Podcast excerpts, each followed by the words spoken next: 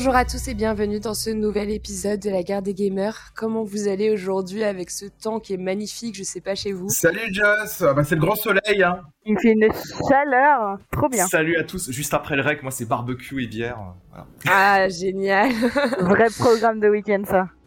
Bon, on espère que chez vous ça va aussi également. On espère que vous avez apprécié notre hors-série euh, concernant le, PlayStation Showcase qu'on vous a proposé. En tout cas, nous on a adoré euh, vous enregistrer ça et on va essayer de, faire ça de manière euh, un peu plus récurrente pour les grosses conférences majeures de l'été. Euh, en attendant, au programme de ce podcast, retour sur les dernières actualités du moment, notamment avec le portage PC de Ratchet Clank, mais aussi avec Alan Wake qui ne sortira pas en version physique. Alors grosse connerie ou suite logique au vu des méthodes de consommation, on reviendra dessus. Puis place au débat avec un indie game qui a suscité beaucoup d'attentes et d'intérêt depuis sa présentation lors de l'E3 en 2021. Je parle de Planet of Lana des studios suédois Wishfully. Alors c'est un puzzle game hein, d'aventure qui promet vraiment une invitation au voyage entre poésie et fantasy. Les retours sur le premier jeu du studio sont élogieuses. On l'a testé pour vous, on a plutôt été séduit, mais on a des choses à redire. On vous en parlera en seconde partie de ce podcast. Puis pour terminer, on voulait mettre en avant un autre indie game qui agite également la toile. Il s'agit de Décarnation, un jeu d'aventure horrifique mettant en vedette le pixel art dans un Paris des années 90 et qui visiblement est le gros coup de cœur de notre French à nous. Alors il va vous en parler, on découvrira tout ça ensemble en dernière partie. Allez, on passe tout de suite à l'actu mitraillé. C'est l'heure de l'actu mitraillé On démarre cette actu mitraillée avec Ratchet Clank Rift Apart qui s'offre une sortie surprise sur PC qui tient désormais d'ailleurs une place importante dans la stratégie de Sony. Alors c'est un portage supervisé par euh, Nixit Software, un studio dédié à l'exercice hein, qui a été racheté par Sony en 2021. French, on sait que le studio euh, fait déjà de belles euh, promesses technologiques. Quelles sont les performances attendues pour ce portage? Alors on s'attend, à une vitrine technologique pour les PC. Euh, juste avant d'en parler, c'est un jeu qui était sorti il y a quasiment deux ans quasiment euh, deux, euh, deux ans jour pour jour, enfin deux ans, le 11 juin 2021 exactement. C'est d'ailleurs l'une des rares vraies exclus PS5, hein, parce qu'en général c'est PS5, PS4, là lui. Exactement, ouais, tout à fait. C'est un jeu qui est sorti que sur PS5. En fait, c'est euh, même, sauf erreur, c'est la troisième adaptation d'un jeu PS5 de Sony sur PC. Il y avait eu Returnal, Returnal aussi juste avant et, et, et après je me perds. Donc on va passer à la suite. Euh, non, pour cette pour cette version-là, on a on va avoir tout un tas de petites choses qui vont ravir les joueurs PC. On va avoir le support des écrans ultra wide, donc ceux qui ont des écrans hyper larges, vous allez en profiter avec les résolutions qui vont avec. Vous allez avoir les technos DLSS, FSR et XESS, qui sont les technos de sur-échantillonnage que les joueurs PC adorent. Mais euh, le, le, le, vrai mot, moi, que je voulais dire dans cette petite news technique, c'est que c'est surtout un jeu que vous allez pouvoir découvrir sur PC et vous avez beaucoup de chance parce que moi, c'était un de mes euh, un de mes coups de cœur PS5. C'est un jeu qui a un rendu très proche des films Pixar qu'on joue en temps réel. J'avais beaucoup kiffé. En fait, la question qu'on aurait dû poser à French, c'est combien il y aura de patchs qui vont sortir pour optimiser le jeu, quoi. Non, mais je fais référence à The Last of Us pour le coup. Moi, j'avoue que je suis un peu dégoûté parce que Ratchet Clank, comme j'ai eu la PS5 au mois de juillet l'année dernière, je l'ai acheté en promo. J'ai pas eu malheureusement le temps de le lancer. Mais j'aime bien en fait lancer les portages sur PC, euh, pour voir euh, euh, vraiment ce que ça donne en fait sur PC. Et justement, comme il y a, y a le DLSS, il y aura forcément le ray tracing, t'en as pas passé, mais je pense qu'il sera prévu aussi. Et j'aurais été curieux de voir son rendu sur PC. Et bah du coup, comme j'ai sur PS5, je suis un peu frustré de, de cela pour le coup. Euh, moi, ça vient de me rappeler euh, ce jeu parce que je sais qu'il avait fait énormément euh, de cartons à sa sortie, mais je sais pas pourquoi j'y allais avec recul et peut-être que du coup je vais me lancer dedans, mais sur PS5. Hein, mais ça me rappelle que ce jeu existe en effet. D'ailleurs, il y a des promos, il y a des promos au mois de juin, début juin sur PS5 pour ceux que ça intéresse. Tu pourras avoir tes jeux à, rédu à moitié prix, enfin moitié prix, avec des réductions, pardon. Et je me demande si Ratchet Clank n'est pas prévu dedans. Tu devrais bien aller regarder. C'est jusqu'au 12 juin là. Il est même, il est même disponible dans différentes offres comprises où tu peux y jouer gratuitement dans les offres locative Sony suivant ton abonnement.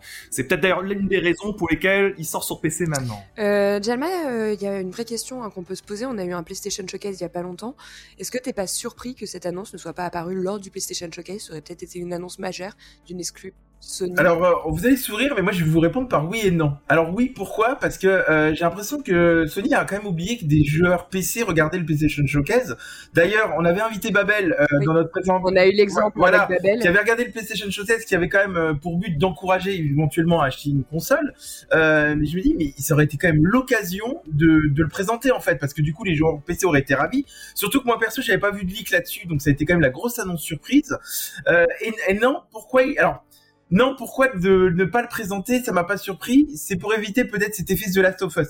The Last of Us, on sait qu'il y a une grosse attente et que le jeu est finalement a eu des galères d'optimisation et finalement de faire de, de faire entre guillemets des annonces surprises parce que là ils ont annoncé le jeu au mois de juin, euh, fin mai, début juin là, Non. fin mai je crois. Enfin, euh, ils l'ont mai, il y annoncé, a pas longtemps. euh, ils l'ont annoncé en juillet. Oui, mais non non non, oui, en non, juillet. là, ah oui, ah, ils ont annoncé le Ils ont portage. annoncé le portage, il y Oui, a, oui, il y a- oui, il y a- là, il y a- il y a ils l'ont peu de annoncé jours qui longtemps. sortir au mois de juillet, mais au moins qu'est-ce que ça permet de, de, de faire des, annonces à retardement C'est que du coup il y a moins d'attente dessus et ça veut dire que les, les développeurs ont le temps de se préparer et de développer le jeu, donc ça me surprend pas que ça ait été annoncé aussi tard. Et comme il y a eu le PlayStation Showcase il y a peu de temps, c'est quand même étonnant.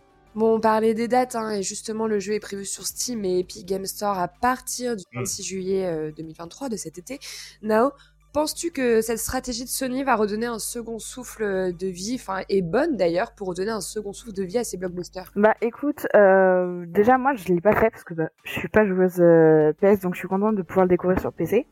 Après, on le sait, on l'a déjà dit, c'est une strat que Sony met en place en fait tout simplement euh, pour bah, justement relancer en fait les licences.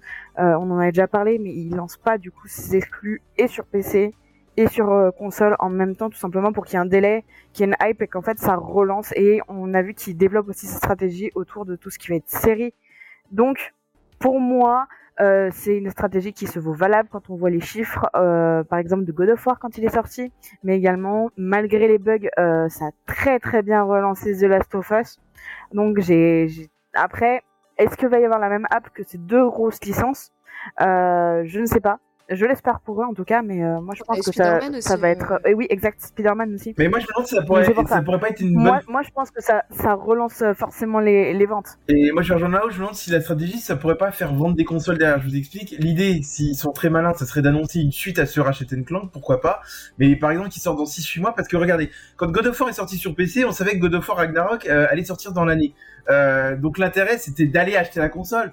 Donc s'ils font ça plusieurs fois, de sortir un portage Mm. PC avec un décalage de deux ans, mais que derrière, dans la même année, ils annoncent une suite potentielle à ce jeu, ça peut les, en- ça peut encourager à faire vendre des consoles. Moi, je vous cache pas que God of War, euh, ça m'a tellement plu sur PC que j'ai acheté la console pour jouer à God of War Ragnarok, vous voyez, donc la stratégie est quand même payante, hein, pour le coup.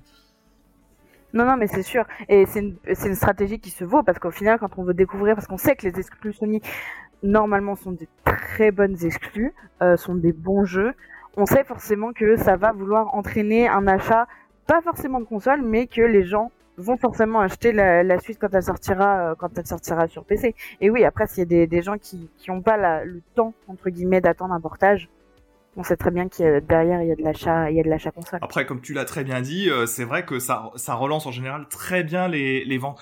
En fait, on s'aperçoit qu'il y a vraiment, un public pour ce type de sortie parce que on, est, on est sur les exemples euh, qui ont été donnés sur des jeux qui, euh, bah, qui intéressent beaucoup les joueurs PC également, quoi. Donc, c'est du coup, c'est tout le monde y gagne. Puis même typiquement, hein, même moi, euh, joueuse PlayStation euh, 5, PlayStation 4 euh, à l'époque, euh, c'est vrai que, euh, comme je vous le disais, euh, je l'avais complètement oublié ce jeu, et c'est vrai que c'était un gros carton, et je me dis, je vais peut-être le refaire, donc ça me relance aussi de l'intérêt et de la visibilité en dehors des joueurs qui en- n'avaient pas la PlayStation. Euh, sinon, sinon, sinon, il y a un gros débat en ce moment sur Internet concernant l'annonce de Remedy euh, Entertainment sur le fait qu'Alan Wake 2 ne proposera pas de version physique à sa sortie. Alors beaucoup s'offusquent, certains boycottent. Euh, le studio explique que cette décision permet de réduire le prix du titre et se justifie également en disant qu'un grand nombre de joueurs sont maintenant passés au dématérialisé. Euh, Jalma, toi, qu'est-ce que t'en penses Bon, pas de bol, Jazz, parce qu'on sait que toi, tu aimes les versions physiques. Euh, pour- pourquoi Moi, je, je- je- j'aime, j'aime parce que je collectionne les jeux. Depuis euh, ma, ma toute première euh, console, Mm. Je suis physique, je collectionne mes jeux, j'aime avoir la jaquette des jeux qui me tiennent à cœur et pouvoir les relancer. Là où je dis que t'as pas de bol, c'est que bah, French et moi, on est quand même avant tout des joueurs PC, donc nous, la dématérialisation, elle se fait un peu imposer à nous. Hein. D'ailleurs, si vous essayez de trouver des, des jaquettes de, de PC, enfin de, de, de, jeux de PC dans les Micromania ou autres magasins concurrents, vous n'en trouverez pas, enfin vous en trouverez très peu.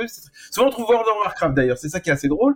Euh, mais tant mieux, tant mieux qu'on passe enfin la dématérialisation. French qui est un grand globe-trotter qui voyage partout dans le monde, comme ça lui il peut jouer à distance parce que ce qui est déjà emmerdant avec les versions physiques, on va pas se mentir, c'est les déménagements. Parce que quand tu fais plusieurs déménagements euh, qui font embarquer Mais justement, là est toute l'excitation, c'est d'installer ta gaming room quand t'emménages. Moi, c'est le premier truc que je fais, je déballe mes cartons, j'installe mes jaquettes de jeux, mes petites consoles.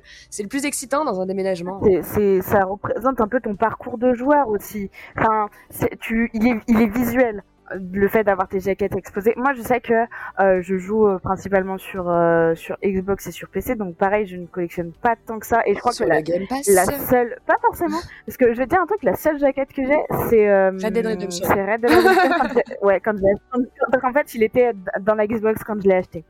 Donc c'est la seule entre guillemets raison euh, sinon, en dehors de ça, je trouve qu'il y a plein d'autres manières euh, de, de, de, présenter en fait les, les, jeux auxquels on joue, etc. On trouve par exemple des éditions collector sur certains jeux. Enfin, il y a ce il y a ce truc là aussi de représenter visuellement, matériellement un jeu et la jaquette. Je pas que ce soit le plus bel objet de collection. Mais il y a même, en fait, c'est tout, c'est, c'est, c'est tout un, un, cheminement. Il y a même l'essence d'aller dans ta boutique, d'aller chiner dans les bacs tes jeux d'occasion, chose que tu peux pas faire avec le démat, tu vois. C'est vraiment parler avec, parler avec le vendeur, qu'il te parle du jeu. Tu vois, c'est, c'est tout, c'est toute une essence en fait le jeu ouais, mais Just, Just à un donné, il va falloir un peu te moderniser, il va falloir que tu arrêtes d'avoir ces habitudes-là. Et je vais aller quand même sur un terrain dont on parle un tout petit peu en ce moment, ça s'appelle l'écologie. Hein, on va quand même en parler. Parce que malheureusement, de proposer des versions physiques en plastique, de, boîtes en plastique, eh ben il y a un fort impact écologique. Le fait de te rendre à ta boutique, certains utilisent leur véhicule personnel, donc tu as un impact écologique, etc. Alors que la version dématérialisée te permet euh, d'éviter cet impact écologique. Et d'ailleurs, je vais même vous sortir une étude que j'ai retrouvée sur Internet. Ah non, mais je ne vois pas. Je, veux dire, je veux dire ça, ça, consomme tout autant de l'énergie ou quoi que alors, ce soit. Hein. Alors, je vais te répondre que non. Il y a une étude de Slow Online Canada qui a été réalisée en 2019 il faut savoir que quand tu fais un jeu en version physique, tu rejettes 0,39 kg de CO2, alors que, à titre de comparaison, un jeu dématérialisé, ça n'émet que 0,017 kg de CO2. D'accord, d'accord, d'accord. Moi, j'ai, une, autre étude, une autre étude à te dire. Ah le dématérialisé, le, le démat, c'est la mort des magasins, donc c'est la mort de l'emploi, donc c'est plusieurs personnes au chômage. Voilà. Et pour finir, qu'est-ce qu'en pense Greta Thunberg? Non mais non mais voilà mais juste que moi je termine l'étude c'est-à-dire que si les joueurs passaient au dématérialisé ils réduiraient leur euh, empreinte carbone vidéoludique de 95,6%. Je pense que la messe est dite. À un moment donné il va falloir aussi euh, faire attention à l'écologie. Donc déjà j'aimerais que tu changes un peu d'habitude. Et une autre raison aussi parce que moi vous aimez bien les indépendants alors que moi je suis fan de AA. Mais je vous rappelle que le jeu dématérialisé ça permet quand même aux studios indépendants que ça leur fasse pas un coût supplémentaire et qu'ils n'ont pas tous les moyens de faire des jeux en jaquette. Ça me rend triste que ce soit moi amateur de AA qui doivent euh, défendre les indés par rapport à ça. Sur, sur du, sur du AAA, j'entends bien que la formule en général et le AAA sort en démat. S'il y a un succès sur le jeu, il sort en physique. Voilà, c'est la suite logique. Non, mais même en, en, en, dehors de ça, en fait, c'est pas trop ça, entre guillemets, le problème. Et c'est juste qu'à un moment donné, c'est une logistique aussi en moins euh, pour les... Euh, enfin, malgré tout, c'est un coût de production. Et derrière, petit comme gros studio, bah c'est toujours des économies qui sont faites à un moment donné. Enfin, le truc c'est que je pense qu'il y a, y, a, y a le fait de pouvoir maintenant acheter sur des stores, il y a le fait il y a plein de manières en fait. Et puis je pense que si aussi on produit de moins en moins de jaquettes, c'est parce qu'il y a de moins en moins d'achats. Non, puis moi, ce qui me, ce qui me rend triste quand même, c'est qu'on voit que c'est une vraie citadine. C'est qu'elle s'inquiète de la disparition des magasins de jeux vidéo. moi, je m'inquiète plus de ne plus pouvoir me balader en forêt parce qu'il n'y en aura plus, par exemple, tu vois. Euh, je pense qu'on est, on est, on est, quand même pas dans la même. C'est pas ça. incroyable. Non, mais c'est pas ça. C'est pas ça. C'est, je trouve que moi, personnellement, de notre époque, tout passé par les magasins de jeux vidéo. Et euh, c'est vrai qu'on voit, il y a quand même une belle communauté. Il y avait eu, euh, il y a quelques années, euh, c'est comment ça s'appelait ce magasin aux États-Unis où il y a eu euh, des actions qui ont été faites dessus pour éviter le rachat justement et la perte de ce magasin. C'était pas GameStop ouais, GameStop, ouais, GameStop, voilà. On voit qu'il y a quand même un emballement pour ce pour ce genre de, de shop. Il y a il y a cette nostalgie de l'enfance et je pense que des joueurs comme nous de la génération 80-90, euh, on aime avoir voilà euh, ce cheminement d'aller en magasin, d'aller chiner, d'aller chercher son jeu, le ramener, lire la jacket quand quand t'es sur le retour. Voilà, c'est tout c'est toute une atmosphère en fait qui peut se perdre avec le démat, d'être sur son canapé, de cliquer, de télécharger le jeu.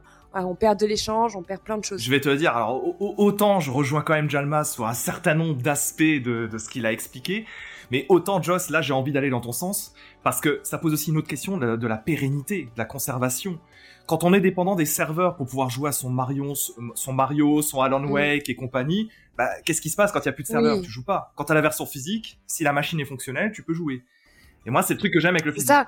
Ouais, j'ai déjà relancé euh, une Dreamcast ou une GameCube avec des jeux et franchement c'est un pur kiff.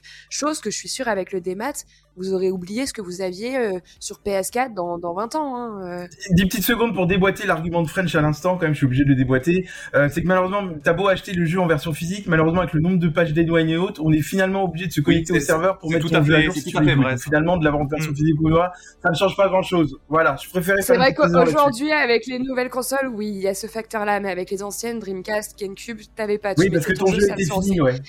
Tu mettais ton jeu, ça se lançait.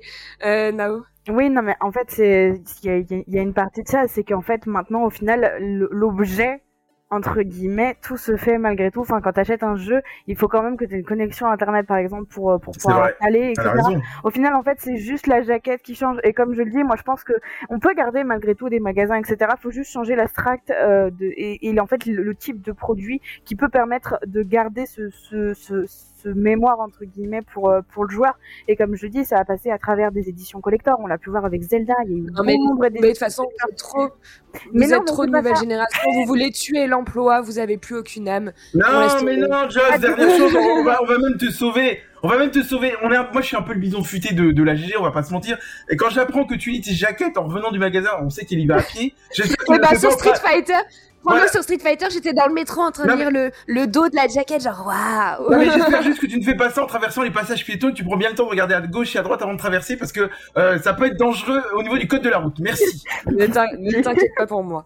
Mais non, mais par exemple, regarde, bah moi, je vais collectionner des artbooks, mais il y en a, ils vont collectionner des posters, il y en a, ils vont, enfin, il y a plein de manières de matérialiser ton jeu autre que par une jaquette qui, au final, n'est même plus là pour relancer ton jeu parce que, comme je te dis, t'as besoin d'une connexion internet et en fait, t'as besoin de tous tes patchs, etc. Donc, en fait, il y avait juste Ouais, mais je pense que là, c'est un débat sans fin parce que je pense que c'est il y a des personnes qui aiment le physique, qui aiment avoir l'enjeu avec eux, qui aiment le garder au chaud dans leur bibliothèque, qui en aiment dormir avec. je, sais... je sais que mon copain, mon copain et c'est pas c'est pas spécialement qu'une question de génération, je peux mettre la génération en jeu mais je sais que mon copain qui est plus âgé que moi, lui il s'en fout, c'est du démat quoi pour lui euh, c'est la praticité. Donc il, est plus moderne que toi finalement. Ouais. Il s'adapte, euh, il s'adapte à l'écologie, quoi. C'est bien. Non, sinon, sinon, pour répondre à ce problème, on a THQ Nordic, hein, euh, qui fait partie du groupe Embracer, qui se propose pour éditer le jeu en version physique. Alors c'est l'éditeur euh, qui s'était d'ailleurs occupé de la version physique euh, sur PC d'Alan Wake à l'époque. French, euh, est-ce qu'on a des retours du studio Alors, pas de retour zéro retour. Euh, c'est probable que ça, il est probable qu'il y ait des accords spécifiques de distribution euh, avec Epic Games qui édite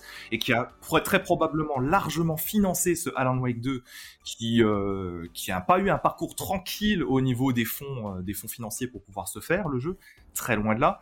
Donc non, on n'en sait pas plus à mon avis, euh, ça pue pour toi, Joss. Hein. Je pense que ça sera que mm. numérique. Bon, après, hein, Remedy, ils ont quand même dit qu'ils étaient plutôt à l'écoute de l'attente des fans, qu'ils étaient prêts à envisager une version physique si cela répondait aux besoins et aux désirs de la communauté.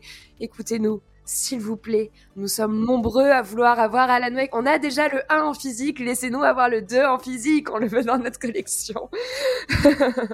euh, bon, allez, c'est terminé. Enfin, vous avez d'autres mots à dire euh Non, écoute, on a fait le tour, je pense qu'on fera pas le débat. Ça sera peut-être ça fera peut-être jurisprudence hein, ce qui est en train de se passer. C'est-à-dire qu'en gros, euh, est-ce que maintenant on va pas avoir des jeux où il y aura plus que de la dématérialisation, je parle de, gros jeux plus attendus non. Ça peut peut-être faire euh, jurisprudence. Hein. Si, si tu veux juste un exemple concret là du moment, le nouveau Diablo qui vient de sortir, il est en physique sur console, sur PC, il est uniquement disponible en démat. Ouais, mais ça c'est pas surprenant sur PC, il y a plus de jeux en jaquette. Hein. Bah, en même temps, moi perso, mon PC, j'ai pas de, de lecteur de DVD, hein, par exemple, donc euh, forcément. Oui, c'est vrai euh, que les nouveaux ordi, aussi des fois maintenant t'as plus de lecteur CD, c'est ça qui est surprenant aussi. Donc c'est pour ça que même maintenant les ordis se sont adaptés à la dématérialisation, ils te proposent plus forcément des Non, lecteurs mais de toute CD. façon, de toute façon, même avec les, les nouvelles consoles, les nouvelles générations, ça propose du démat ou du, euh, du matérialisé. Euh, donc ça veut dire que forcément, on tend vers, vers ce chemin-là. On- C'est une transition qui se fait en douceur, mais c'est une transition qui va se faire. C'est sûr, je suis très triste euh, de ça, mais euh, j'en ai bien conscience. Donc, euh, Après, là où ça peut être un peu triste, c'est surtout aussi pour les personnes qui, par exemple, euh, je sais que ça se fait beaucoup, euh, ach- achètent un jeu, le jouent, hop, le revendent par exemple sur Vinted, euh, en fait, et, et se permettent en fait d'a- d'a- d'acheter des jeux à plus petit prix, etc. Parce que des fois, c'est pas tout le temps facile, et tout simplement, en fait, pas forcément pour la garder, mais pour la pour la revendre derrière et donner un cycle de vie en fait au jeu, tout simplement. Ouais, mais alors là, pareil, ils vont Ouais. s'adapter les joueurs parce que sur PC, euh, il faut remarquer un truc, c'est que très vite maintenant sur Steam et Epic Games Store, on a très vite des promos. Donc par exemple, t'attends 2-3 mois euh, après la sortie d'un jeu, généralement t'as des grosses grosses promos. Donc certes, il pourra pas le revendre, mais il aura à moitié prix si ce n'est plus. Donc finalement, les joueurs s'adapteront. Hein, je m'inquiète pas. de Oui, mais ça, ça dépend juste de l'achat initial, donc c'est pas le même fonctionnement qu'une revente en occasion. Mais bon, effectivement, tu n'as pas tort là-dessus. On a plus de solutions sur le marché PC. on va passer au clash du mois parce qu'on s'est un peu étalé. J'ai l'impression que c'est un, un débat qui relance pas mal de, de sujets et Ça nous intéresse. Je pense que peut-être on pourrait le continuer sur un live ou quoi que ce soit à terme avec des invités. C'est pas faux. Ouais. Ça va débattre. Ça va débattre. Allez, on passe tout de suite au clash du mois.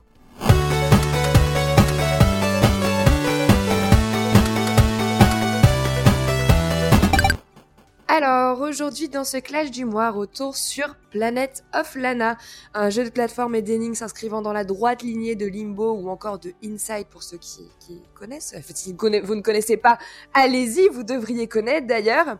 Euh, c'est un jeu dans lequel vous incarnez la jeune Lana, seule rescapée de son village qui décide de se lancer à la poursuite des ravisseurs de ses proches. Je n'en dis pas plus parce que je vais tout de suite laisser la parole à French pour nous conter l'histoire du jeu. Vous avez l'habitude. French, je t'en prie, prends la parole. Alors, je sais pas trop ce que je vais pouvoir dire de plus. Alors, je vais. Même- c'est vite, c'est- c'était Oui, c'était parce que- vrai, ouais. Faut pas s'attendre à une histoire. C'est un conte, un conte global très naïf. Alors, qu'est-ce qu'on peut dire de Planet of Lana Planet of Lana, c'est euh, l'histoire pipou de l'été. C'est totalement une histoire pour Nao, qui est euh, Et moi, j'aime le petit. la chroniqueuse pipou de la GG, vous le savez. Euh, c'est également une histoire cruelle, cruelle comme de comme Jalma peut l'être, hein, par exemple. C'est pas faux, oui, c'est pas faux, ouais, mais euh, je pense que je suis plus méchant que le jeu, on en, on en reviendra Ah, c'est possible. Non, voilà. Alors pour Planet of Lana, il faut que vous imaginez. euh, C'est un petit peu, c'est un petit peu comme une planète du film Avatar. C'est une planète paradisiaque où vous avez la nature qui est partout. Les gens vivent bien, ils vivent avec les animaux, ils C'est verdoyant. C'est verdoyant, c'est génial. C'est c'est pas pour les citadines comme Joss, hein, ça on l'a compris. Il n'y a pas Micromania à côté, voilà. non, voilà, e- exactement. Et il faut savoir qu'en fait, l'harmonie de tout ça va être brisée à partir du moment où des machines vont arriver et vont commencer à enlever, enlever les gens et enlever les, euh, les animaux, euh, les animaux qui sont présents autour de vous. Et Lana, comme tu l'as dit, euh, Joss, ça va être la seule rescapée entre guillemets. Elle va pas être capturée, elle va réussir à s'échapper. Elle va être séparée de son de son ami, son copain qui vit dans le village, euh, dont le, le prénom m'échappe toujours, mais je sais que Jalma adore. Ilo. Ilo, je crois.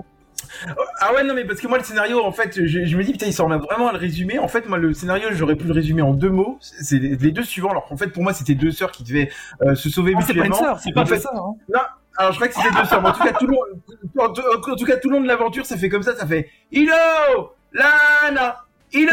Et en fait, en- vous, vous jouez au jeu, vous direz, putain, le mec, il a résumé le scénario, c'est ça, en fait. Tout ce jeu, tout le jeu, tu n'entends que ça, quoi. C'est vrai, non, c'est vrai qu'en fait, il y a pas, c'est pas en anglais, c'est pas en français, il y a pas de langue, c'est sur Il un, n'y a pas de Ouais, il y a pas de dialogue. pas de le, de peu, dialogue. le peu de dialogue qu'on entend, parce qu'on a quand même notre petite bête Moui, on t'a coupé sur la fin de, de ton Exactement. euh, argumentaire euh.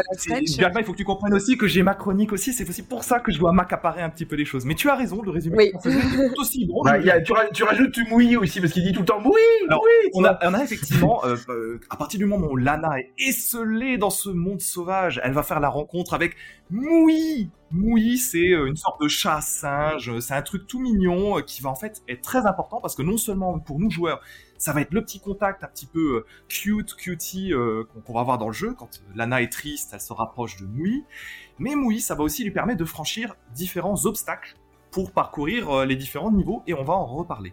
Donc en fait, l'enjeu Dans le gameplay, ouais. L'enjeu du jeu, L'enjeu du jeu, voilà, ça va être comprendre, euh, euh, ça va être de comprendre pourquoi il y a eu cet envahissement des machines, retrouver et éventuellement libérer ses proches, parce que on va pas les laisser euh, en cage ou on ne sait pas jusqu'où on va pouvoir les retrouver. C'est une histoire qui est assez naïve et puissante, moi qui me fait vraiment penser à un conte, un conte pour enfants. C'est quelque chose de très tout public et pour terminer, je dirais qu'on peut y jouer, on peut y jouer avec un enfant sans problème, c'est parfaitement ah oui, c'est très accessible. je, je vous jure, écouté Fred depuis tout à l'heure, je me suis dit, on est en train de présenter le jeu Pokémon, quoi. non, mais voilà, je, relancer, j'avais, je t'avais relancé French sur Moui parce qu'en fait, il y, y, a très peu de dialogue dans le jeu, c'est ce qu'on disait à la base. Et en fait, si Jalma faisait une private joke en disant Lana, enfin bref, etc., c'est parce qu'on l'entend énormément on l'entend énormément dans l'aventure. En fait, il y a un langage qui est inventé et les seuls langages, les seuls échanges, les seuls dialogues qu'on a, ça va être avec Miui. Et ça, par contre, j'ai trouvé ça très fort, mais c'est plus, ça se réfère plus à la DA, mais ça va vraiment rajouter l'authenticité à cette planète un peu féerique. Voilà, ils ont vraiment leur propre, leur propre ligne de, de langue, de code, quoi. Quelle attache j'ai eu pour Miui et vraiment la complicité des deux incroyable. Genre, j'ai trop kiffé. Euh, je trouve que l'histoire, en fait, euh, on n'a pas, on n'a pas de dialogue. On a juste, du coup, en espèce de de yaourt qui est inventé euh, pour qu'ils puissent euh, se parler entre eux. Et pourtant, j'ai trouvé que c'était d'une poésie forte et l'histoire était très très belle et elle m'a ému de ouf. j'ai pleuré. Ah bah c'est bien, bien, triste d'entendre ça que l'histoire t'a ému. En, hein. fait, en fait, en vrai, l'histoire, moi, euh, Nao, là où je te rejoins et qu'à moitié, c'est que pour moi, l'histoire, c'est pas l'histoire comme elle est annoncée par French. Je veux dire, ça va pas être une histoire sur retrouver sa famille, retrouver euh, les villageois, etc. Pour moi, l'histoire, elle va vraiment se concentrer sur Lana et Moui et leur euh, relation, l'évolution de leur relation et l'attachement qu'ils vont avoir l'un à l'autre. En soi, tu vois, l'histoire, elle se fait vraiment entre les deux personnages, donc c'est une histoire sans avoir d'histoire. C'est assez particulier à dire. Joss, tu veux dire, Joss, que j'ai donné plus de profondeur à l'histoire que qu'il n'y en a rien. Que, que, le, que le jeu, t'en as donné plus que le jeu en lui-même, oui, c'est sûr. Non, mais et là, et là Joss, c'est, mais c'est révélateur de ce qui se passe en fait, parce que moi, les filles, vous me surprenez parfois par vos goûts. Euh, je suis très inquiet des fois. On va vraiment aller voir un. Attention, j'ai, j'ai, j'ai pas dit que j'avais aimé le jeu. Mais parce que, dans, mais... mais... dans ce jeu, il n'y a pas, il y a pas d'histoire, il y a pas de scénario. Moi, je me suis, mais je me mais non, mais je me suis ennuyé, mais je me suis ennuyé comme pas possible dans ce jeu. Parce que t'as pas de non, c'est pas une question de cœur. En plus, c'est du, c'est du déjà vu. Le scénario, euh, elle se fait enlever par des espèces d'extraterrestres. Je suis désolé, mais euh, ils ont, ils ont pas eu de bol Planet of Lana dans la sortie du jeu. Il y a eu un certain Somerville qui, qui va sur ce même terrain de jeu où euh, c'est un peu le même genre d'histoire. Donc moi, je me suis dit, ah, c'est du bah, déjà vu. Bah pour l'avoir mais c'est du déjà bah, vu. Pour l'avoir fait, et bah, je vais te dire que mon cœur va mille fois vers Planet of Lana. Là, là, là, là, où, là où je rejoins en fait, je suis un peu entre vous deux, parce que là où je te rejoins, Jalma, c'est que je trouve qu'il n'y a pas spécialement d'histoire et que le cœur du jeu, ça réside dans le voyage. Voilà, c'est mm. du voyage, du voyage, du voyage, grâce à sa DA, grâce à certains paysages, c'est du voyage et euh, c'est la relation des deux personnages. Mais c'est la DA qui fait la force du jeu, voilà, pas scénario, hein. la, voilà, la, seule force du jeu, ça va être sa DA avec son OST parce que son gameplay, on va en reparler, mais c'est pas ça qui touche. L'histoire, elle est vraiment mise de côté. Donc c'est pas vraiment la force du jeu. Et ben, et ben pourtant c'est cet attachement entre Moui et Lana qui moi m'a fait du bien et qui moi. Mais il y a aucun attachement à voir, il y a même pas d'émotion dans le jeu. mais moi j'ai rien senti. Bah, bah, moi je peux te le dire, bah, moi j'ai fini le jeu, j'ai pleuré, d'accord Mais comment tu peux pleurer? En plus, il n'y a pas de rebondissement dans le jeu. Enfin, moi, je m'attendais vraiment à ce rebondissement qu'on attend dans ce genre de jeu qui dure 4 heures en durée de vie, et il n'y a même pas ce rebondissement. C'est, bah, moi, je vais quand même rejoindre un petit peu Nao. Je vais pas te laisser seul quand même là-dessus. Parce que j'ai parlé de conte. Un conte, en général, ça repose sur des, des fondamentaux qui sont extrêmement simples. Ici, j'ajoute que c'est un jeu qui est très naïf dans les thématiques qu'il aborde. Moi, la relation entre Moui et Lana, bah, je l'ai trouvé plutôt bonne. Ouais, J'ai pas trouvé que c'était plus mauvais qu'un autre jeu. C'est voilà, ça, moi ça a su m'émouvoir dans certains moments clés du jeu. Et pendant les, les 5 heures de jeu environ, je, pense que c'est quand même plus 5 heures que 4 heures quand même, hein, très franchement. Mais après, ça va dépendre de la façon de jouer de chacun.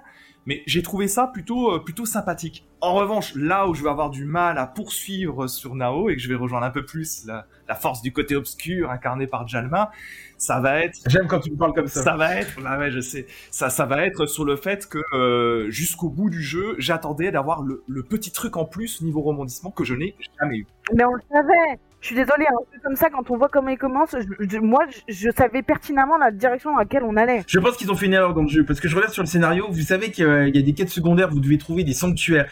Et en fait, le sanctuaire te fait apparaître une image qui va euh, t'expliquer l'origine de Planet of Lana, de pourquoi ils sont sur cette planète. Et malheureusement, si tu passes à côté de, de ces origines-là ou de certaines inscriptions que tu vois, Tu perds du bah là tu perds le lore du jeu. Et en fait, là ils auraient pu apporter de la profondeur. Et je ne comprends pas qu'ils n'aient pas appuyé là-dessus. Ils ont mis ça plutôt en quête secondaire ou sur des, des dessins sur des murs en fait. Alors qu'ils auraient pu appuyer là-dessus. Et là, ça aurait créé vraiment ce lore qu'on attendait de ce jeu. Et il n'y a pas ce lore. Moi, j'ai pas ressenti l'émotion avec lui. Je suis désolé, c'est trop court. La seule émotion que j'ai eue, c'est grâce à. Par contre, par dirait- contre, par contre, t'es vraiment dur parce que je trouve que Non, la, je suis honnête, c'est différent. la- ligne d'écriture entre Moui et Lana, elle est très bien faite et même dans le gameplay, plus on Elle est pas avance, assez poussée. plus si plus on avance, plus Moui va nous aider dans le gameplay, etc. Et ça prouve qu'en fait il y a une relation de confiance qui s'instaure entre les deux. Donc je te trouve assez dur euh, par contre sur cette relation-là. Je te rejoins sur l'histoire que je trouve vraiment un peu trop en retrait et pas assez approfondie. Euh, peut-être même euh, vraiment trop en surface, mais la relation entre Lana et Moui est quand même assez intéressante à, vivre. En fait, en fait, pour préciser un petit peu nos impressions, et puis après, bon, vous nous connaissez, vous savez que chacun, nous avons euh, nos jeux, nos, ambiances, les choses que nous aimons. Mais pour, pour, préciser, c'est vrai que l'histoire, moi, c'est clairement le truc qui m'a qui m'a pas vraiment enthousiasmé dans ce jeu. Ce que j'ai aimé, on a parlé de direction artistique. Il faut savoir que la bande son est On va en passer, ouais. On va y passer. exceptionnel. Et il faut savoir aussi qu'en fait, il y a un, un joli travail sur la mise en lumière, sur, euh, on va dire, l'herbe qui flotte dans le vent. Il y a quelque, il y a de l'ordre, tout un tas de choses qui sont de l'ordre du détail, qui sont très, très joliment captées. Et ça, c'est un truc qui peut enthousiasmer. Moi, par exemple, ça m'a, Ça, il a raison. ouais. ça a fait, euh, ça a fait mon plaisir pendant les 5 heures de jeu. Ouais. Certains y seront moins sensibles. Bah justement, c'est, euh, je pense, le gros point fort de ce jeu, ça va être sa DA. Euh, T'as commencé à en parler, French Nao. Est-ce que tu veux prendre le- la suite? Oui, bien sûr. Et ben pour moi, j'ai retrouvé un peu une idée à la Ghibli. Euh, j'ai beaucoup aimé les environs. Euh, j'ai beaucoup aimé en fait. On, passe parfois de, de nature assez luxuriante au bas fond de la terre, à un environnement un peu plus usine, etc. Euh, mais vraiment, je les trouve très très beaux. On a des plans superposés entre la 2D et la 3D. L'ambiance musicale, comme tu l'as dit, elle est folle, elle transcende. Il y a des moments où j'ai posé la manette et juste j'ai kiffé certaines cinématiques en mode ah ouais là c'est beau genre c'est plaisant. Et Ce que je trouvais, je me permets juste que je trouvais très bien équilibré, c'est que en fait c'est super bien équilibré en fait entre les OST et le sound design. C'est-à-dire que on va avoir euh, les musiques qui vont arriver pour appuyer des moments de voyage. Je pense notamment à une longue transition avec un, un fond euh, derrière qui est magnifique où là on a une musique absolument sublime. Un lever de soleil. Et dans-. Avec Ouais. un, un lever de soleil, oui. Et dans certains moments, l'heure, et mais- dans, et dans certains moments, c'est très silencieux et ça va juste être le sound design en fait qui va être là où du coup tu vas avoir une immersion qui est vraiment intense. Le sound design d'ailleurs est merveilleusement fait. Et après euh, sur des moments de force, euh, de, challenge, la musique revient donc c'est vraiment très très bien équilibré euh, pour le coup.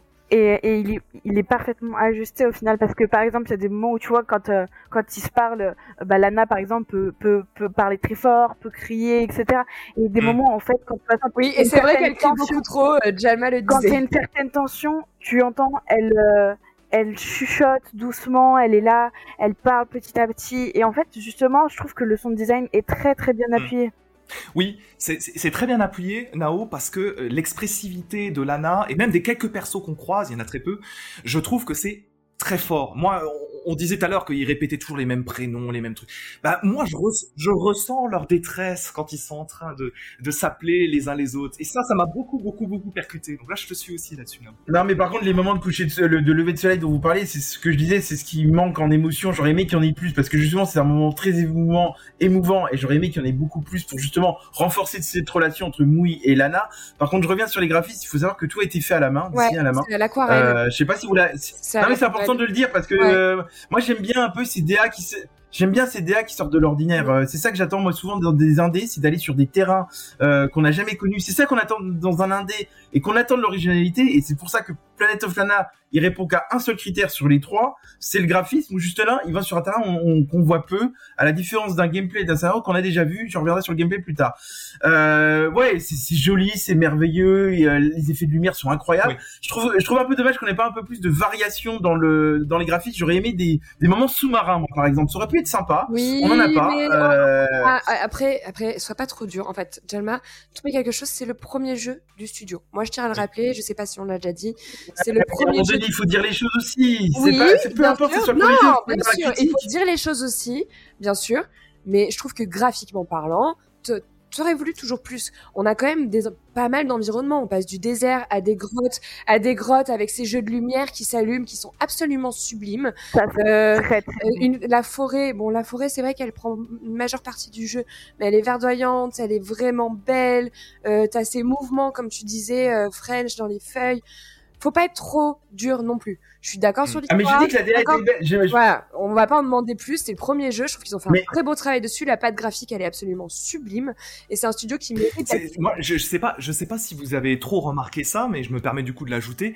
Mais quand vous restez un petit peu sur une scène, vous pouvez aussi observer que la lumière diffère aussi au fur et à mesure dans une scène. Il y a vraiment un jeu très subtil de fonctionnement. C'est un truc que je vois pas si souvent sur ce type de production. C'est assez... Par contre, je m'étonne de quelque chose, c'est que Nao, qui fait toujours une, analyse assez approfondie des graphismes, elle n'a pas relevé quelque chose qu'elle fait souvent dans les jeux vidéo, comme quoi, quand c'est un jeu du Game Pass, elle est quand même beaucoup plus conciliante. Je, je trouve ça dommage, mais c'est que tu n'as pas parlé des visages qu'on ne voit pas, parce qu'en fait, c'est deux pointes noires et il n'y a pas de visage. Ah non, il n'y a pas de visage de d'expression faciale. Il n'y a pas, mais on regarderait le jeu, il n'y a pas d'expression faciale. Je t'arrête, tu cherches, tu cherches la Je ne cherche pas petite belle, je suis juste, juste. Il y a, alors, il y a peut-être pas de visage, mais déjà c'est une vue de loin en 2D quasiment. Euh, donc bon, excuse-moi, il y a vraiment zéro intérêt. En plus, c'est dû au design et honnêtement, il n'y a pas besoin d'avoir du visage pour ressentir les expressions. On a le sound design qui le fait merveilleusement, la petite bête qui queen. Tout ça, ça fait en fait de hein? Tout ça, ça fait de la communication. Là, franchement, Jalma... La petite bête moi j'ai kiffé, on dirait, on dirait, Michael Jackson des fois, la petite bête, genre j'ai trop kiffé ce petit bruit. Mais sans, sans, sans pourtant dire ça, genre Jalma... Mais moi, vous le reprenez à chaque fois. Mais parce qu'on le relève, on le relève dans des jeux, on le relève dans des jeux où il y a, où il y a vraiment de l'intérêt. Là, il n'y a pas d'intérêt. Là, explique-moi, je préfère me dire qu'il n'y a pas de visage et qu'au final tout le reste soit bon, plutôt qu'il s'amuse à mettre un ah, visage qui est plein fait. On va pas comparer la DA d'un Jedi Survivor à un Planet of Lana. On en parlait sur du Jedi alors, alors Survivor. Déjà, alors, excusez-moi, je n'ai pas fait cette comparaison. Et ah oui, mais c'est parce que bah, oui, mais tu compares les visages. Nous, on parlait des, des, animations faciales sur du Jedi Survivor parce qu'on le voit. Et les filles, je vais vous donner le conseil d'un grand sage qui dit que ce n'est pas en hurlant que vous serez oui, plus et ben, ce n'est pas, ce n'est pas en étant de mauvaise foi que tu feras avancer les choses non plus. French. Mais oui, ton, ton mais ce que tu énonces, c'est un fait, Jama. Là-dessus, ok. Mais... Non, mais c'est mon approche aussi, que j'ai pas ressenti cette émotion, peut-être par cette absence-là. Ouais, mais, mais comme, comme ça t'a été dit, et c'est ça que j'ai envie un petit peu de souligner, c'est qu'à partir du moment où on est souvent relativement éloigné et qu'on a même parfois des, des, euh, des, jeux de caméra qui sont très éloignés. Du coup, pour cette expressivité, c'est pas sur le visage qu'on mm. va être focus, ça va être plus sur l'attitude corporelle. Et là-dessus, je trouve qu'il y a une qualité d'animation qui est assez, euh, mm. qui est assez forte. Moi, j'ai perçu les émotions par le, le sound design, comme Joss le dit. Ouais, mais c'est le sound design. Ils ont tout misé sur le sound design. Ils ont tout misé sur le sound design. Pas, le sound design, pas le sound design et pas que. Et pas que parce que Moui ne sait pas nager, donc certains moments vous devez prendre un rondin d'arbre pour aller le chercher et le trimballer sur l'eau. Et en fait, il a peur de ça. Et Lana, elle est là, elle tape gentiment sur le rondin avec un petit bruit genre ma maman viens viens. Et ça on ressent que voilà oh, excusez-moi.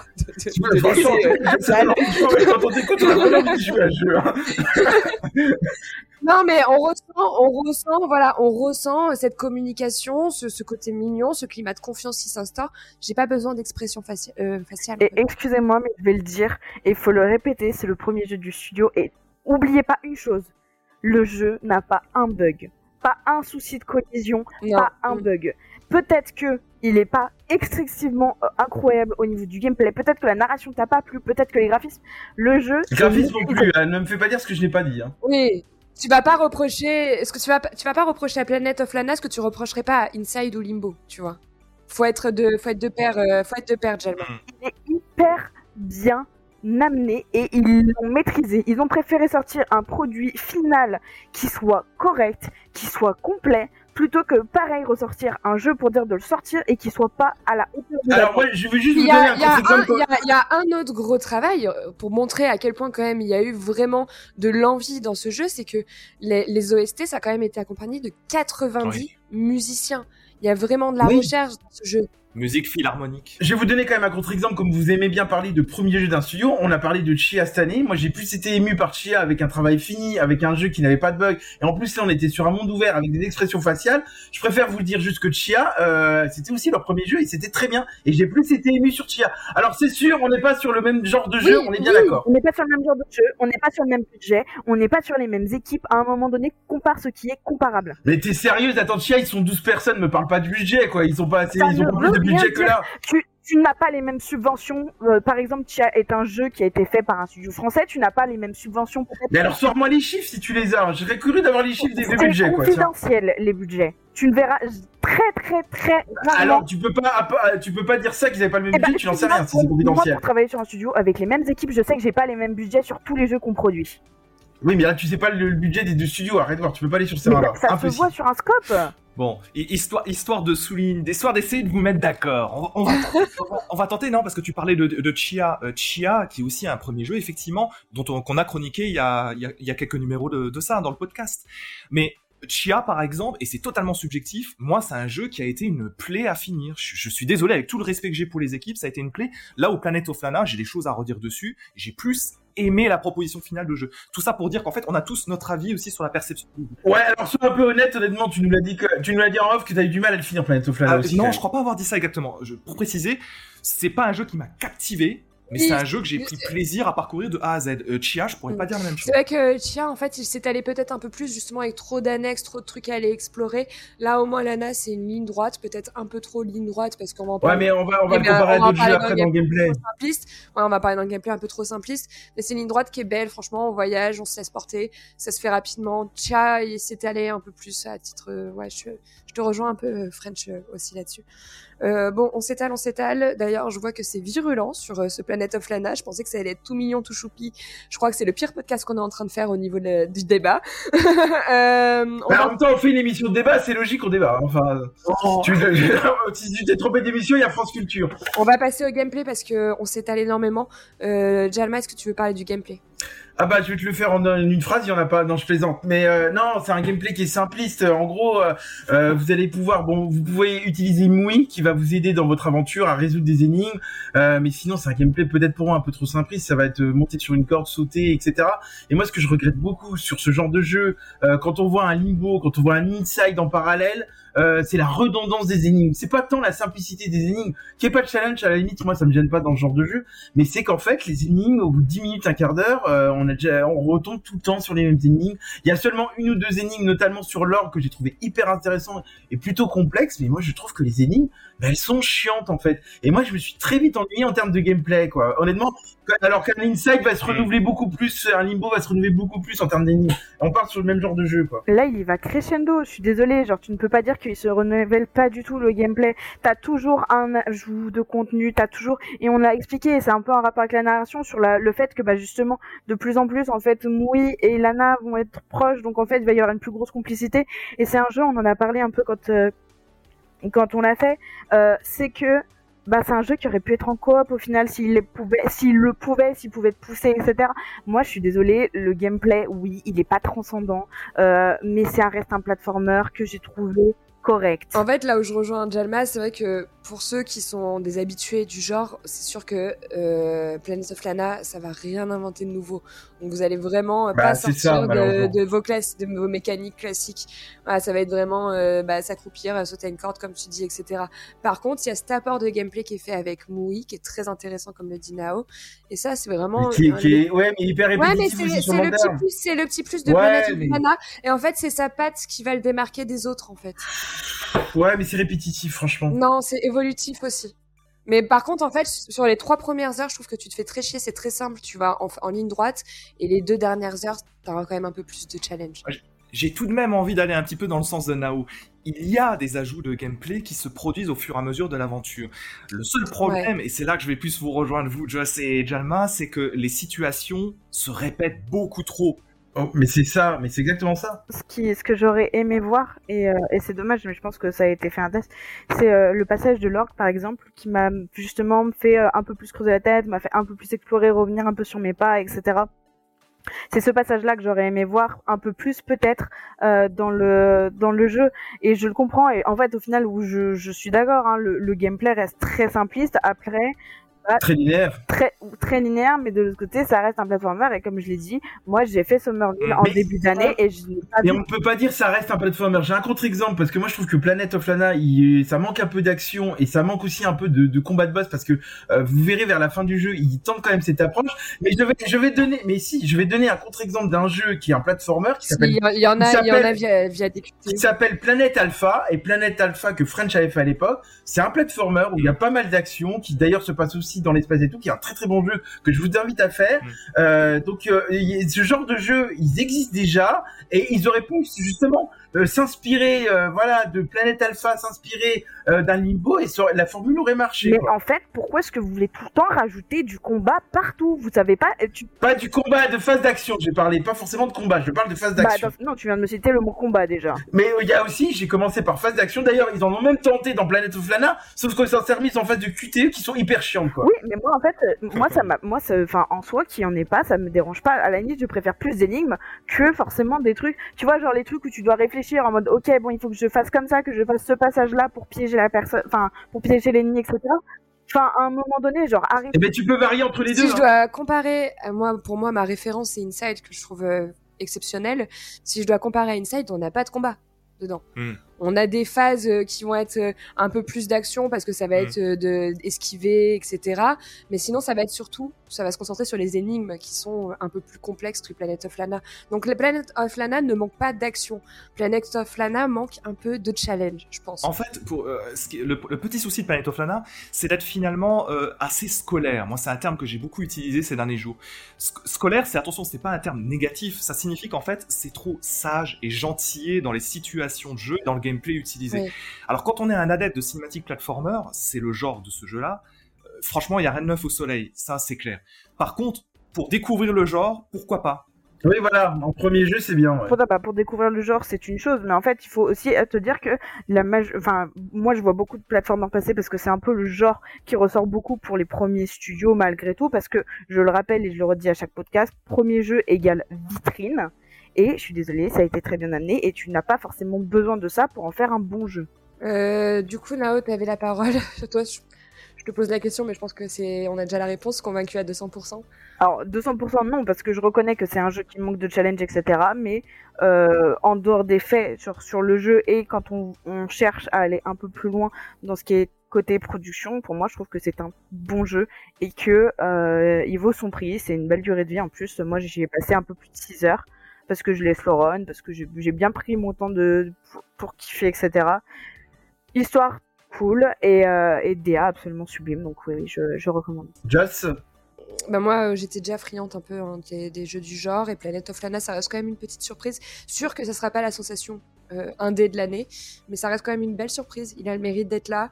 Euh, bon, oui, il réinvente euh, pas le genre, hein, comme on l'a dit. Hein, on reste euh, dans ce qu'on connaît, mais ses points forts, ils vont vraiment se résumer dans sa direction artistique qui est absolument somptueuse. vraiment, elle est très forte. Les OST sont vraiment magnifiques. On sent qu'il y a eu beaucoup d'amour de la part du studio mis dedans, et ça se résume aussi pour moi dans, dans l'attachement des personnages, en fait, que tu vas avoir et l'évolution de cette relation que j'ai trouvé assez belle. Mm. Euh, non, moi, c'est un, un, bon premier jeu. C'est pas euh, un grand jeu, mais c'est un bon premier jeu. Félicitations au studio. Voilà, on va quand même suivre ce qu'ils vont faire. Euh, French? Oui, on, va, on va suivre la suite avec impatience parce que moi, c'est un premier jeu que j'ai beaucoup aimé. Je suis plutôt convaincu, malgré ce que j'ai pu en dire plutôt convaincu. Après, c'est pas le cinématique platformer de folie que j'ai que j'ai eu à jouer, mais j'ai été suffisamment enthousiasmé, enchanté pendant pendant cinq heures environ pour, euh, bah, pour le recommander à tous. Quoi. Voilà, je lui reproche quoi? Sa difficulté euh, que je considère comme inexistante, donc ça peut être pas mal pour débuter, c'est pour ça que je me suis permis de le dire comme ça, et l'absence d'innovation, comme on l'a un petit peu tous dit. Mais voilà, mais sinon, essayez-le si vous avez l'occasion. Bon, et on termine par le pas convaincu de Jalma. Bah, écoutez, passez votre chemin, et je pense que dans le genre euh, de type de jeu, allez plutôt sur un Inside ou un Planète Alpha, que je vous invite à découvrir. Je pense que vous allez beaucoup plus vous amuser. Après, effectivement, si vous êtes abonné au Game Pass, comme il est sur le Game Pass, allez-y ça vous coûtera rien, mais euh, moi j'ai été moyennement convaincu. Malgré une belle DA et euh, un bon sound design, on va, on va quand même mettre en avant les qualités qu'il a. Bon, vous l'avez compris, hein, malgré euh, Jalma euh, qui, qui est pas du tout friand euh, de Planet of Lana, ça reste quand même un jeu qui est teinté de, de poésie et qui vous fera énormément voyager et qui, bah, peut-être comme French et Nao et moi-même, vous laisseront un bon souvenir. On vous recommande du coup quand même de faire une petite pause sur Zelda pour vous lancer 3-4 heures dessus et découvrir cette aventure qui est vraiment touchante. Le jeu est disponible sur PC et sur Xbox, donc sur le Game Pass également, pour la somme de 20 euros. Voilà, c'est pas un gros budget, c'est une belle petite aventure. Allez-y et n'hésitez pas à, nous faire euh, vos retours en commentaire. Allez, c'est terminé pour ce clash du mois. On passe tout de suite au calumet du pixel. Oh, tu peux faire tourner, s'il te plaît? Pas de soucis, man. Oh. Alors, French, tu avais un gros coup de cœur pour ce calumet du pixel. On est ravi d'en parler avec toi. Il s'agit de Décarnation euh, des studios français euh, Atelier euh, QDB. Alors, c'est un jeu qui mêle exploration, puzzle, infiltration et combat de boss dans une aventure narrative plutôt atypique. Hein. French, je pense que j'en parlerai pas mieux que toi. Est-ce que tu veux nous raconter un peu l'histoire, le gameplay ou encore l'univers du jeu qui a l'air un peu horrifique. Alors ouais, je vais vous parler avec plaisir de l'histoire et, et puis il euh, faudra pas hésiter à me poser des questions histoire que j'éclaire peut-être un petit peu les auditeurs qui nous écoutent. On en a quelques-unes, ne t'inquiète pas. Ça tombe bien. Alors vous connaissez mes goûts pour le bizarre, donc décarnation, on est dans le bizarre le bizarre positif. Hein. Alors, Décarnation, c'est l'histoire de Gloria. Gloria, c'est une danseuse, une danseuse de cabaret en 1990 à Paris. Et Gloria, bah, la vie va pas super pour elle. En fait, c'est une jeune trentenaire, elle va mal dans sa peau, elle a une relation qui qui est euh, tumultueuse avec sa compagne, des rapports. Qui a pris fin. Je t'aime moi non plus. Ouais, oui. Enfin, c'est tumultueux sur les chapitres du jeu, hein.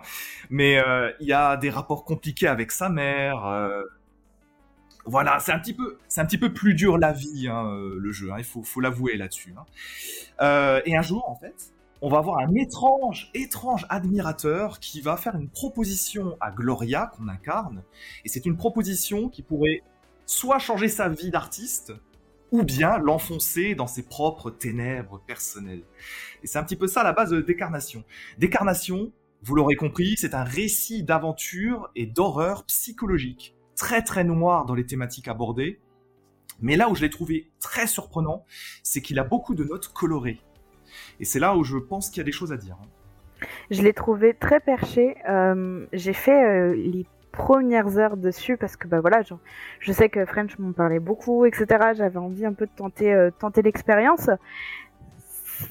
C'est pas mon type de jeu, mais vous savez que je suis pas trop au truc d'horreur, etc. Mais là, l'aspect très psychologique, rentrer dans les rêves de la personne, aller un peu dans les tréfonds sombres au fond de soi, dans sa psychologie interne, j'ai trouvé ça hyper intéressant. Exactement, c'est vrai que ça, ce sont des points qui sont plutôt sympas. Alors, on était dans la thématique des premiers jeux, bah justement, on peut le dire, c'est un premier jeu ici, hein, de Atelier QDB. Premier jeu également qui a nécessité 4 ans de développement. Et c'est un jeu français ici. Euh, parce que, alors moi, ce que je voulais savoir, c'est un peu ton ressenti sur le jeu, parce que tu nous as fait un peu la synthèse du jeu. Mais quelles sont, toi, tes appréciations sur le jeu? Alors moi c'est un jeu euh, c'est un jeu que j'attendais beaucoup hein, donc je guettais sa sortie avec impatience et vous le savez hein, quand on attend un jeu avec impatience on est parfois totalement déçu. Hein, c'est toujours le risque. Là, là, euh, non seulement, non seulement euh, le, jeu m'a convaincu, mais en plus, il m'a emmené vers, vers quelque chose, un terrain sur lequel je ne l'attendais pas. Ce que je veux dire par là, c'est que c'est un jeu qui est surprenant. En fait, on est sur un jeu pixel art qui raconte l'histoire d'une jeune nana qui a des soucis personnels et qui commence à voir en gros des monstres dans sa vie, c'est-à-dire que ces angoisses vont devenir des sortes de créatures difformes qui vont venir un peu euh, pourrir sa vie, sa vie quotidienne. Et au fur et à mesure, l'enjeu, l'un des enjeux en tout cas qu'on va avoir dans l'histoire, ça va être de surmonter ces capacités-là pour retrouver peut-être la lumière, la création artistique ou retrouver quelque chose de positif. Dans ce qui est bien, c'est que je connais tellement French que je suis persuadé quand il apprécie un jeu qu'il a jamais retrouvé la lumière. Parce que lui, il aime bien quand ça se termine dans des manières, euh, dans des histoires très sombres, etc. Je sais pas, j'ai pas joué au jeu, hein, moi j'avoue qu'il m'intéresse pas. Mais euh, à mon avis, ça se termine dans une noirceur absolue. J'en suis bah, D'ailleurs, euh, il y a de grandes, il y, a des grandes inspirations hein, pour ce film. au niveau scénaristique, ça s'inspire des films de David Lynch et de, de, de, Satoshi Kon, c'est ça Oui. Alors, c'est c'est effectivement les influences qui sont données par les développeurs, c'est Mulholland Drive de David Lynch et c'est euh, Perfect Blue de Satoshi Kon. Ouais. Alors si c'est les développeurs qui le disent, ils ont forcément raison et je, je, je, je dirais également que c'est moi ça m'a semblé très proche de Perfect Blue par exemple de Satoshi Kon. Vous les connaissez. Mais il y a aussi l'esthétique de Silent Hill. Oui, un peu, mais pas forcément tant que ça. Et justement, ça va permettre de répondre à Jalma. Donc c'est bien fait ce que tu ce que tu fais là, Joss. Euh, non, parce qu'en fait, c'est un jeu très sombre dans ses thématiques, c'est-à-dire qu'on va aborder euh, des choses comme on va pas spoiler toute l'histoire du jeu parce qu'il y, a- il y a des surprises, mais ça va parler quand même de création artistique, de sexualité au sens large, on va dire, d'emprise, D'addiction. d'emprise, de rapport au corps, de rapport à la, à la chair, à la représentation. Oui, donc c'est un jeu moins de 18, quoi. Dans les thématiques, oui, et dans les représentations de l'horreur aussi. Sachant que c'est pas un jeu à jumpscare, c'est un jeu plus qui a des thématiques compliquées. C'est pour ça que je parle de jeu adulte. Euh, et pour répondre à Jalma, ce qui est très surprenant, je m'attendais à un jeu extrêmement sombre, vraiment un truc qui soit vraiment abyssal, un truc vraiment bien lourd, bien fat. Et en fait, beaucoup plus coloré, beaucoup plus positif que je l'aurais imaginé. C'est vraiment une histoire de rédemption, d'une certaine manière. D'accord, donc on exite l'esthétique euh, et l'ambiance euh, Silent Hill un peu glauque euh, qui, qui- qui a été dit euh, sur le jeu. Si, si tu, si tu compares à un jeu comme Silent Hill 2, par exemple, ou d'autres jeux de la saga Silent Hill, euh, c'est sujet à discussion, bien sûr, mais en fait, tu vas avoir quelque chose qui va être euh, fondamentalement, c'est étrange de le dire ainsi si vous regardez la bande-annonce de Décarnation, mais fondamentalement plus euh, coloré, plus joyeux. Et c'est un peu à l'image de certaines musiques du jeu qui jouent justement la distance pop et colorée. Du coup, j'ai même lu, euh, parce que je me suis renseignée un peu sur Décarnation avant que tu nous en parles évidemment, j'ai lu que le compositeur qui avait travaillé sur Silent Hill aurait composé 10 pistes du jeu pour Décarnation. Est-ce que tu as trouvé euh, une particularité sur euh, l'OST, etc. Alors, il y, aurait beaucoup de choses à dire sur Décarnation, mais effectivement, comme tu le rappelles, Akira Yamaoka, qui est compositeur des Silent Hill, et a composé une dizaine de pistes pour euh, Décarnation. Alors, c'est fantastique. Tout amateur d'Akira Yamaoka, ce qui est mon cas, retrouve tout à fait son travail. Ce sont des nappes synthétiques, un peu vaporeuses, des ambiances un peu noisy, un peu, un peu rock mélancolique, le genre de choses que j'aime. Faut signaler aussi qu'il y a aussi euh, deux pistes de, une poignée de pistes de Alt 236, qui, est un, qui sont, qui sont deux compositeurs français plutôt intéressants également. Et on a aussi Fleur et Bleu. Fleur et Bleu, c'est un duo pop français qui chante en français et qui, qui est un peu la bulle d'air du jeu. On les entend à plusieurs J'ai reprises. adoré. Et je suis J'ai adoré écouter Eh les, ben, je les suis passages extrêmement fan également de Fleur et Bleu que j'ai découvert avec ce jeu. Mais voyez, c'est ça qu'on attend, d'un- c'est ça qu'on attend d'un premier jeu ou d'un jeu indé en écoutant euh, Décarnation, c'est qu'il arrive à avoir sa propre identité et qu'on n'arrive pas à le rattacher sur des jeux qu'on connaît actuellement. Et c'est ça, moi, que j'attends d'un jeu indé. et C'est important de lire. Je pense que c'est vous pareil. C'est son originalité et de nous emmener dans des univers qu'on connaît moins. Moi, quand je vous écoute sur Décarnation, j'arrive, j'ai du mal à le raccrocher à d'autres jeux euh, dans, dans ce genre-là pour le moment. En tout cas, dans les thématiques abordées, etc. En tout cas, c'est l'impression que j'ai en vous Il y, a, écoutant. il y a plein de choses, il y a plein de choses qui font ça. Hein. T'as les thématiques, mais t'as aussi la DA aussi qui est qui est, qui est assez propre à elle-même. Parce qu'en général, moi, je sais que les jeux pixel art que j'ai fait un peu un peu entre guillemets sombres, t'as pas autant d'aspects colorés, t'as pas t'as t'as pas tout tout ça. Donc au final, euh, certes.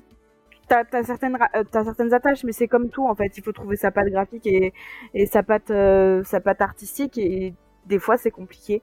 Et mais là, ils le font très justement. Alors juste pour vous préciser si cette petite présentation vous a, donné envie, c'est un jeu d'aventure pur et dur. Alors il n'y a pas d'inventaire, donc c'est-à-dire que vous allez pouvoir, euh, en fait c'est action-réaction. Vous agissez sur un objet dans l'univers et il y a une réaction dans l'univers. Donc c'est vraiment très fluide. Et surtout, si vous nous suivez depuis quelque temps et si vous avez entendu parler d'un certain Immortality, faut pas prendre peur sur Décarnation. Décarnation c'est une histoire linéaire et chapitrée. C'est-à-dire que c'est pas un truc obscur à la Immortality, c'est une histoire qui se suit, une histoire bizarre, mais une histoire qui se suit. Et vous pouvez la suivre volontiers, euh, facilement, j'ai envie de vous dire, si vous avez l'esprit un petit peu ouvert. Et voilà, et je vous le recommande grandement, mais ça, vous l'avez déjà compris. Ouais, personnellement, moi, tu m'as fait envie. J'étais pas friande de ce genre de. Je suis pas trop pixel art, tout ça, mais là, euh, tu me l'as bien vendu et tu m'as fait plutôt envie. Alors attention quand tu vends bien un jeu parce que des fois tu tombes de haut. Euh, vous- Décarnation, vous l'avez compris, je pense, un jeu qui s'adresse à, du coup, à- à- plutôt aux fans d'aventure et d'horreur. Il est disponible depuis le 31 mai sur PC via Steam et sur Nintendo Switch. Vous le trouvez pour à peu près 15 euros. Alors, si vous êtes curieux, foncez, c'est la recommandation et la sensation du mois de French. Euh, Nao l'a testé, elle a quand même plutôt bien aimé aussi, même si ça a une ambiance Oui, un peu... c'est kiffant. Après, c'est pas, c'est pas mon truc, mais, euh, mais c'est à tester. C'est perché, Je pense quoi. que je le finirai quand même parce qu'il est intéressant, mais il est, il est perché. C'est perché, quoi. Pour ma part, c'est... Je, je vais le dire, ça y est, je m'engage, mais ça sera dans mon top 10 annuel de- des jeux de cette année. Voilà, top 10 de French. Donc si vous voulez euh, le comprendre, euh, allez-y, n'hésitez pas, lancez-le. Et comme toujours, n'hésitez pas à nous faire vos retours en commentaire. C'est terminé pour ce podcast virulent sur Planet of Lana. Euh, on vous remercie de nous avoir écoutés, on vous remercie de nous suivre toujours. Euh, on vous souhaite euh, de belles vacances. Il y en a qui vont commencer peut-être à prendre un petit peu de off. On vous souhaite du bon soleil, des bons barbecues, des bonnes plages, des bonnes piscines. Euh, prenez soin de vous et puis on se retrouve pour le prochain podcast. À bientôt, bisous. Bye. Et bisous, ciao ciao